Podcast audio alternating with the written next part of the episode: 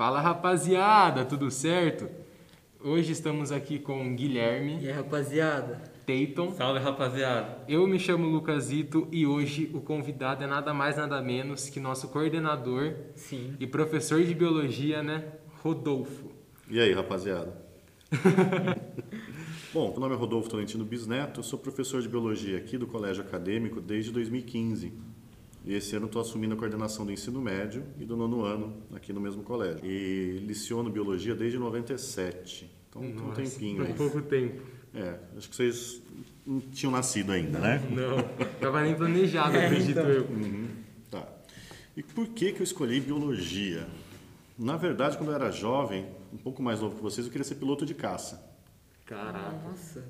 Né? Você chegou a fazer curso? Então, cheguei a fazer um cursinho preparatório para entrar na escola militar, só que daí foi aquele período que o Collor fechou os, Ah, as- os exames para entrar na, Uhum. como cadete. Aí eu fui acabando, eu acabei fazendo bioquímica, que eu queria trabalhar e meu pai não queria que eu trabalhasse, queria que eu só estudasse. Então prestei vestibulinho à noite num curso técnico. Hum. Aí como eu estava estudando só à noite, durante o dia eu não ia ficar sem fazer nada, né? Daí que eu comecei a trabalhar. Comecei a trabalhar no Instituto Agronômico de Campinas. De lá eu passei por uma indústria de refrigerante, fiquei um período numa indústria de refrigerante. E da indústria de refrigerante eu fui parar na Fundação André Tozella. Trabalho com pesquisa também. Então aí eu já estava inserido no, na microbiologia, de um modo geral. Eu já trabalhava com microbiologia e cada vez que você ia trabalhando, você ia gostando mais do assunto. Sim. Sim. Aí, na graduação, eu teria que optar por alguma área que trabalhasse com microbiologia. E como biologia é a área mais pura, não é, é, dentro da microbiologia, não queria nada já muito aplicado na graduação, acabei optando por biologia. Então todas essas suas passagens assim de centro de pesquisa, fábrica de refrigerante foi tudo antes da graduação? Antes da graduação. Caraca. Nossa. Aí depois, isso, antigamente era normal, né? Com 14 anos de idade eu comecei a trabalhar. Aham. Ah, isso não era orgulho nem vergonha para ninguém, porque todo mundo trabalhava cedo na época, né? Hoje que a gente tem cara com 40 anos de idade vai entrar no mercado de trabalho depois de três pós-doc, né? Na época não, era normal você começar trabalhando. E depois, durante a graduação, eu comecei a dar aula já no final da graduação e continuei dando aula, mas também continuei com a parte de, de pesquisa, tanto durante a graduação como depois da graduação, e com a parte de consultoria a empresas. Aí. Hum, tá. Depois da graduação, você fez algum pós-doutorado? doutorado? É, eu fiz o mestrado Uhum. em microbiologia aplicada, cursei o doutorado, só que eu não finalizei o doutorado, porque eu já estava licionando na universidade, estava num ritmo assim de 60 aulas por semana. Nossa. É, porque eu dava aula na graduação e na pós. Então, todos os sábados eu dava aula na pós o dia inteiro. Dava aula de manhã, tarde e noite durante a semana. E domingo sim, domingo não, dava aula na pós também. Nossa. Era puxado então. Bem Tá, puxado. é escolha, né? Sim. Quando você faz o que você gosta, você não sente tanto, né? Chegou uma hora que eu não consegui terminar o doutorado. Já tinha qualificado tudo, mas... Também um monte Jubilei, de, né? de aula aí. É, que daí você faz escolhas, né? A partir do momento que você tem família, você daria para ter largado aula e ter pego doutorado? Daria, mas eu priorizei na época Uhum. ganhar dinheiro, né? E, e você dá aula em qual universidade, assim? Em qual Tá. área também? Tá, hoje eu não estou licionando na universidade, Ah, tá. tá? Mas eu licionei no curso de Biologia, no curso de Tecnologia de Alimentos, Biomedicina. Esses foram os três que eu mais licionei, Tá. tá? Mas eh, Tecnologia e Saneamento Ambiental e pós-graduação em Bioquímica Ambiental, eh, Tecnologia Ambiental. Sim. Você falou biomedicina, essa palavra eu acho que nunca esteve tão em alta Sim. na questão da vacina, assim, do, do Covid, por toda essa situação que infelizmente est- estamos passando, né? Aham. E como funciona, assim? Por que tem tantas vacinas? Por que foi tão rápido produzir? Tá, na verdade, a tecnologia de vacina é uma coisa que cresceu bastante. Tá? E a própria guerra biológica levou a tecnologia da vacina. Que a gente fala hoje de guerra biológica e tal, mas o primeiro agente biológico utilizado em guerra, né, foi utilizado pelos chineses mais ou menos em torno do ano 1000. Nossa. Já se tinha registro disso. Que era o vírus da varíola. Ah, tá. Eles contaminavam os porcos e lançavam os porcos com catapulta dentro da cidade onde eles queriam invadir. Cara! Sim, aí o pessoal pegava a varíola e eles conseguiam invadir a cidade. Só que acontece que se eles invadissem a cidade com os soldados deles, Ia pegar varíola. iria pegar varíola. Então os soldados já teriam que estar imunizados contra a varíola. Sim. Então o que, que eles faziam? Antes da tropa ir para a guerra, a hora que estava descansada, tudo tranquilo, eles contaminavam os soldados com varíola. Esse processo ficou conhecido como variolação. Então, ah, aí o soldado estava descansado, estava bem alimentado, tudo, ele poucos morriam de varíola. A grande maioria conseguia se salvar. Então, a hora que ia para a guerra, o soldado já estava vacinado contra a varíola. Vacinado, Vacinado. na verdade, ele já estava imunizado contra a varíola. Caraca, então era um processo todo controlado, assim, né? É, É, Não sei até onde o Controlado. controlado, mas assim, o, o fato é que se ele contaminasse com varíola estando saudável, a chance dele morrer era muito menor do que se ele estivesse no campo de batalha, já tinha caminhado bastante, já estava cansado, Sim, sob estresse. E a pessoa quando se contamina normalmente com varíola, ela tem uma, uma chance maior de morrer. Então isso aí já acontecia por volta do ano 1000. Quando foi em 1700, 1800, não lembro agora a data exatamente. Mas a esposa do cônsul da Inglaterra, que estava na Turquia, conheceu esse processo de variolação. E quando eles voltaram para a Inglaterra, estava o problema de varíola na Europa. Então ela difundiu isso entre os médicos. E começou-se o processo de variolação da população. Então, você contaminando o paciente com varíola saudável, a taxa de morte ficava entre 2% e 3%. Nossa. É basicamente a vacina de hoje, né? Que algumas usam o vírus vivo. Sim, sim. É que a maioria que a gente está utilizando é o vírus inativado. Hum, sim. tá? Mas na época você não conhecia o mecanismo. Não lembro nem se na época já, já tinha descoberto o vírus. Acho que nem o vírus não tinha sido descoberto ainda. Louco. Nossa. Em 1700, você tá falando? É, eu preciso depois verificar certinho as datas. Mas assim, se tivesse descoberto era uma coisa muito recente, porque o vírus é, ele só foi descoberto depois do microscópio. Sim. Que você passava o material por uma peneira, então as bactérias ficavam por um filtro. O que passava não dava para você ver no microscópio. Daí que veio o nome vírus, de veneno. Né? Então, o vírus que foi descoberto no mosaico do tabaco, por exemplo, você passava por um pergaminho, as bactérias ficavam retidas. Aquele líquido que passava depois, você olhava no microscópio e não tinha nada. Mas se você passasse aquele líquido no tabaco eh, sadio, ele ficava doente. Esse mosaico de tabaco, o que que é? É um vírus que ataca a folha do tabaco. Tá. Porque o vírus ele é muito específico. Tem vírus que ataca a planta, tem vírus que ataca a bactéria, tem vírus que ataca fungo, tem vírus que ataca animal. E mesmo dentro dos animais são muito específicos. É, então, o- muitos animais que têm o vírus não contaminam o humano porque o vírus, tipo... E- sim, ele não, não reconhece, não tem marcador nas nossas células. Mas então, nessa história da vacina ainda, quando você contaminava as pessoas com varíola estando saudável, a taxa de morte era de 2 ou 3%. Se ela pegasse espontaneamente, era superior a 30%. Nossa. Nossa, cara. Então ainda era vantagem você ser Sim. contaminado. Embora na época era meio que a força, É. tá? Mas tinha essa contaminação. Até que um, o Jenner, um médico, ele observou que ele, quando ele contaminava as ordenhadoras, elas não desenvolviam a varíola. Ordenhadoras... Que ordenha o leite mesmo, que, Tá. que, que pega o leite da vaca. Aí ele foi observar, ele viu que a maioria das ordenhadoras pegavam a varíola da vaca, que no ser humano é chamado de smallpox. E a varíola da vaca causava uma ou duas feridinhas só no corpo da pessoa.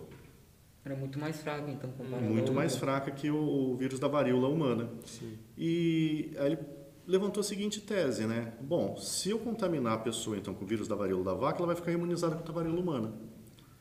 Daí ele pegou um menino de 8 anos de idade, filho de uma das servas dele, e contaminou com o vírus da varíola da vaca. Depois de 15 dias, ele contaminou o menino com o vírus da varíola humana e ele não desenvolveu a varíola humana. A partir daí que ele criou a vacina. Daí que vem o nome. Vacina vem de vaccinia, do latim, que é vaca. Caraca. Tanto que em inglês é vaccine, vacina. Sim, verdade. Verdade. Então a vacina veio daí. Então a primeira vacina, propriamente dita, foi a da varíola da vaca, vacina contra a varíola. E hoje a tecnologia está muito mais avançada. Essa vacina você utilizava o vírus vivo, tá? atenuado.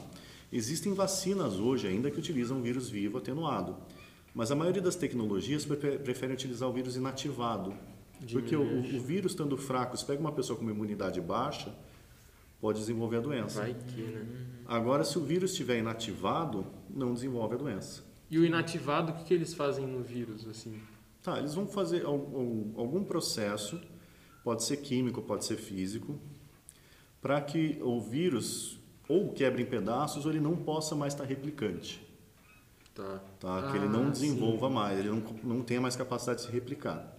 Inclusive tem uma vacina que está sendo testada, testada não, está querendo, tá querendo aprovação da Anvisa, que eles uh, não aprovaram justamente porque a vacina é de vírus inativado, só que pelos próprios estudos que eles apresentaram no laboratório ainda tinha vírus replicante no meio. Nossa, então. Então ela simplesmente, ó, não dá. Uhum. Tá? Se você vai ter uma vacina de vírus atenuado é uma coisa, se vai ter uma, uma vacina de vírus inativada é outra. Então você tem que demonstrar isso através dos estudos. E eles não importa, tipo assim, o vírus não tem que estar vivo para o sistema defensivo reconhecer, né? Não. Ele pode estar inativado. Tá? Qualquer proteína que você puser no seu organismo, você vai criar anticorpos. Não precisa estar viva tá. a proteína. Uhum. Um exemplo, o fator RH, por exemplo. Uhum. Tá? Se você tiver contato com o fator RH, se for RH negativo, você vai desenvolver anticorpos contra uma proteína que não é um ser vivo que está lá dentro. É Igual molécula. acontece na gravidez, que na segunda gravidez. Sim, tipo... se a mãe for RH negativo e o filho é RH positivo. Durante o parto, ela pode entrar em contato com o sangue do filho e desenvolver o anti-RH. Daí na segunda, se tiver a mesma coisa. Se tiver a mesma já... situação, os anticorpos da mãe passam a placenta e atacam as hemácias do filho daí. Por isso que mãe que é RH negativo tem que fazer um acompanhamento pré-natal e logo após o parto ela já toma uma injeção de anti-RH, hum. para não dar tempo do sistema imunológico dela reconhecer essa molécula e desenvolver anticorpos. Tá. E uma dúvida que, não uma dúvida, mas uma curiosidade que surgiu para mim nessa época de vacina, Covid. Por exemplo, o câncer ou a AIDS, que é uma uhum. doença que já tem faz muito tempo, uhum. ainda não foi descoberta uma cura e eles estão conseguindo uma cura coisa mais COVID, rápida para o Covid. Tá. O vírus do Covid é um coronavírus. Coronavírus, a gente já tem coronavírus que circulam na espécie humana, mas eles, no nosso caso, causam resfriado. Hum. Tá? São mais de 200 tipos de vírus que causam resfriado. Coronavírus, alguns coronavírus já causam isso. Tá? Inclusive gato também tem coronavírus. Tá? Algumas uhum. asmas de gato aí e tal. Ele não passa para o ser humano mas é comum atacar, porque o vírus é muito específico. Agora, no caso do vírus da AIDS, ele é um vírus que sofre muita mutação. Ele é um retrovírus, tá? Uh, é um vírus que ele contém RNA, que o vírus ele vai ter material no, é, genético, ou RNA ou DNA. No caso do vírus da AIDS, ele tem RNA. Só que ele tem uma molécula que ela transforma esse RNA em DNA, tá? Uhum. É. Tem a transcrição, que é o processo que vocês já viram lá da Sim. célula, que pega o DNA, um trecho do DNA, transcreva para DNA. Ele faz a transcrição reversa. Ele pega um DNA e produz um RNA. Mas, tipo ou assim, um RNA e produz um DNA. O vírus nasce com um RNA. Sim, o vírus ele tem RNA. E daí no meio da vida dele vai. Não, ele infecta a célula. Quando ele infecta a célula, ele libera essa molécula de RNA e essa enzima, que é a transcriptase reversa. Tá? Que na verdade, o termo técnico seria, ela é uma DNA polimerase RNA dependente. Ou seja, ela vai fazer DNA a partir do RNA. Caraca. Tá? Daí esse DNA ele vai se fixar no DNA da pessoa. E o vírus da AIDS pode ficar ali lisogênico uhum. durante anos. Uhum. Tá? Ou ele pode ir para o ciclo lítico. Daí para tudo que a célula está fazendo e a célula vai começar a produzir vírus. DNA, na verdade, é um DNA pirata. O, o, vírus, na verdade, é um código genético pirata, como se fosse um, um vírus de computador. Para Nossa. todos os outros programas, vai fazer só o que o vírus está determinando. Uhum. E ele vai produzir só vírus. Né? Só que como ele é, é, essa transcriptase, ela não tem função revisora. Então a taxa de mutação acaba sendo muito alta. Da AIDS. Do vírus da AIDS. E isso dificulta bastante a vacina. E outro problema, o vírus da AIDS ataca justamente as células de defesa do nosso organismo contra vírus. Sim. Tá, que são os linfócitos T aí no caso. Isso é uma outra dificuldade. Mas o maior problema do vírus da AIDS está nessa, na taxa de mutação. Então, seria como uma vacina da gripe, todo ano você tem que estar tomando. Nossa. Tá. tá? Então, é uma das da, dos problemas. Agora, no caso do câncer especificamente, tem avançado muito a pesquisa no câncer, tá? Muito. Uh, hoje em dia, se você pegar câncer, você não está mais condenado à morte como era na década de 90. Verdade. Tá? E nem faz tanto tempo, década de 90, Sim, não, perto. 30 Sim. anos. Sim. E assim, as formas de diagnóstico do câncer melhoraram muito também. Então, na década de 90, às vezes a pessoa morria, você mal sabia o que, que era. Né? Na década de 90 nem tanto, mas assim, o câncer era considerado uma coisa nova. ainda. Mas assim, se você pegar cinco anos atrás e comparar com hoje, hoje a gente está provavelmente o dobro do que a gente sabia cinco anos atrás sobre câncer. E as terapias estão desenvolvendo. E uma coisa que dá muito, que está muito promissora é a imunoterapia. O que seria essa imunoterapia? Tá, seria você estar fazendo com que o próprio organismo da pessoa desenvolvesse anti- anticorpos contra o câncer que ela tem, Sim. né? Então é como se criasse uma vacina, digamos entre aspas, Uhum. contra essas células cancerígenas. Tá? Então essa seria uma das, das medidas aí. Que o nosso sistema imunológico já combate essas células que têm problema. Só que a gente está vivendo mais. Uhum. Então essas doenças degenerativas aparecem mais. E a quimioterapia? É um outro processo também de combate? O que ela faz em Tá. específico? Quimioterapia. Quimioterapia é quando você usa produtos químicos para fazer a terapia. Por exemplo, antibiótico é um tipo de quimioterápico. Hum, Você toma antibiótico, o antibiótico mata a bactéria que está te causando a infecção. Uhum. Tá? Então, não é o seu organismo que vai responder. Você não vai alterar o, o- o metabolismo do organismo para o organismo responder. Você vai usar o produto direto em cima da bactéria. Uhum. Então, esse antibiótico mata. Mas quando a gente fala quimioterapia, normalmente a gente está falando quimioterapia relacionada a câncer. Sim. Então são fármacos aí que eles vão estar agindo direto na célula cancerígena para matar a célula cancerígena. Uhum. Só que assim, a célula cancerígena é uma célula do seu corpo. Sim, é uma mutação ali dentro. Ela tá ou é uma mutação ou um gene que foi ativado ali, mas enfim, ela, grande parte das características dela ainda são de célula do seu corpo. Uhum. Então tem alguns efeitos colaterais, como a gente vê, queda de cabelo, Sim, náusea e tudo mais. Mas é um, um- a mesma própria quimioterapia ela melhorou bastante. Hoje muitas vezes você faz a quimioterapia em casa, tomando comprimido, Ainda bem. né? E, e há poucos anos atrás você não tinha muita opção de quimioterapia. Você tinha que ir para o hospital e passava mal mesmo. A gente está tendo aula sobre relações ecológicas e você diz tipo assim, um parasita que mata o hospedeiro Sim. é um parasita burro. Sim. Então tende a diminuir a taxa de mortalidade de um parasita, certo? Sim, é, é uma, é uma- essa questão do, do- da relação de parasitismo com o hospedeiro. Normalmente, quando o parasita é um parasita que é mais ah, uma relação mais nova, ele tende a ser mais virulento. A doença que ele causa tende a ser mais agressiva. Só que assim, se ele mata o hospedeiro, ele morre junto. Por isso que eu falo que o parasita que mata o hospedeiro é um parasita burro, né? Sim. Para a gente entender que ele morre junto. Então, se ele consegue dar uma vida maior para o hospedeiro, ele consegue passar para mais pessoas e perpetuar os genes dele. Então, há uma tendência natural você ter uma seleção. Você tem uma seleção natural do parasita, de forma que o parasita vai ficando cada vez menos agressivo. Então, isso é uma tendência que a gente observa. Isso pode acontecer no câncer ou em outras doenças também. O câncer não é um parasita. O câncer é uma mutação, tá? É uma célula sua que começa a se dividir, dividir, dividir, dividir e não para, tá? Então ela é diferente, não é um, um- propriamente um parasita. Parasita é um organismo de uma espécie que Sim, vai utilizar recursos de outra Que espécie. tá também isso, essa diminuição da taxa de mortalidade está acontecendo no Covid, né? Então, no Ou Covid, tá é- é, no Covid é uma doença nova ainda, a gente ainda tem muito poucos dados, tá? Tanto que no começo a gente mal sabia como é que ela passava. Na Itália mesmo eles lavavam a rua com hipoclorito e tudo mais. Hoje a gente sabe que o contato assim é muito pequeno, que o principal forma é a forma respiratória. Então se a pessoa usar máscara direitinho, tomar os cuidados de distanciamento, você diminui bastante a infecção com Covid. Uhum. Mas era uma coisa que você não tinha, você ainda não tem muitos dados. Mas é possível que com o tempo ele vá diminuindo a mortalidade. Né? E, e muito pessoal, tipo assim, também era uma dúvida minha. Tipo assim, por que a vacina do. Muitas vacinas demoram assim anos e anos para começar a ser aplicada? O que aconteceu com a vacina do Covid que conseguiu ser fabricada bem mais rápido assim? Tá, primeiro, a maioria das vacinas do Covid já são tecnologias que já se dominavam. Você já utiliza essas tecnologias para produzir outras vacinas. Então isso facilitou. O coronavírus, a família dos coronavírus aí é uma família bastante conhecida de vírus. Então você já sabe como manipular, isso tudo facilita, né? E outras vacinas com tecnologia nova, como por exemplo a da Pfizer, que é uma molécula de RNA só viral, ela também é uma tecnologia que já estava sendo desenvolvida justamente para tratamento com câncer.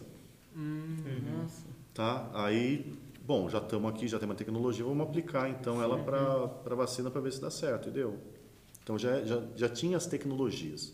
Então já tinha tudo na prateleira. O que, que você fez? Você só Foi adequou para o que você tinha. E outra, o, num- o volume de pesquisa foi muito grande, o investimento em pesquisa foi muito alto.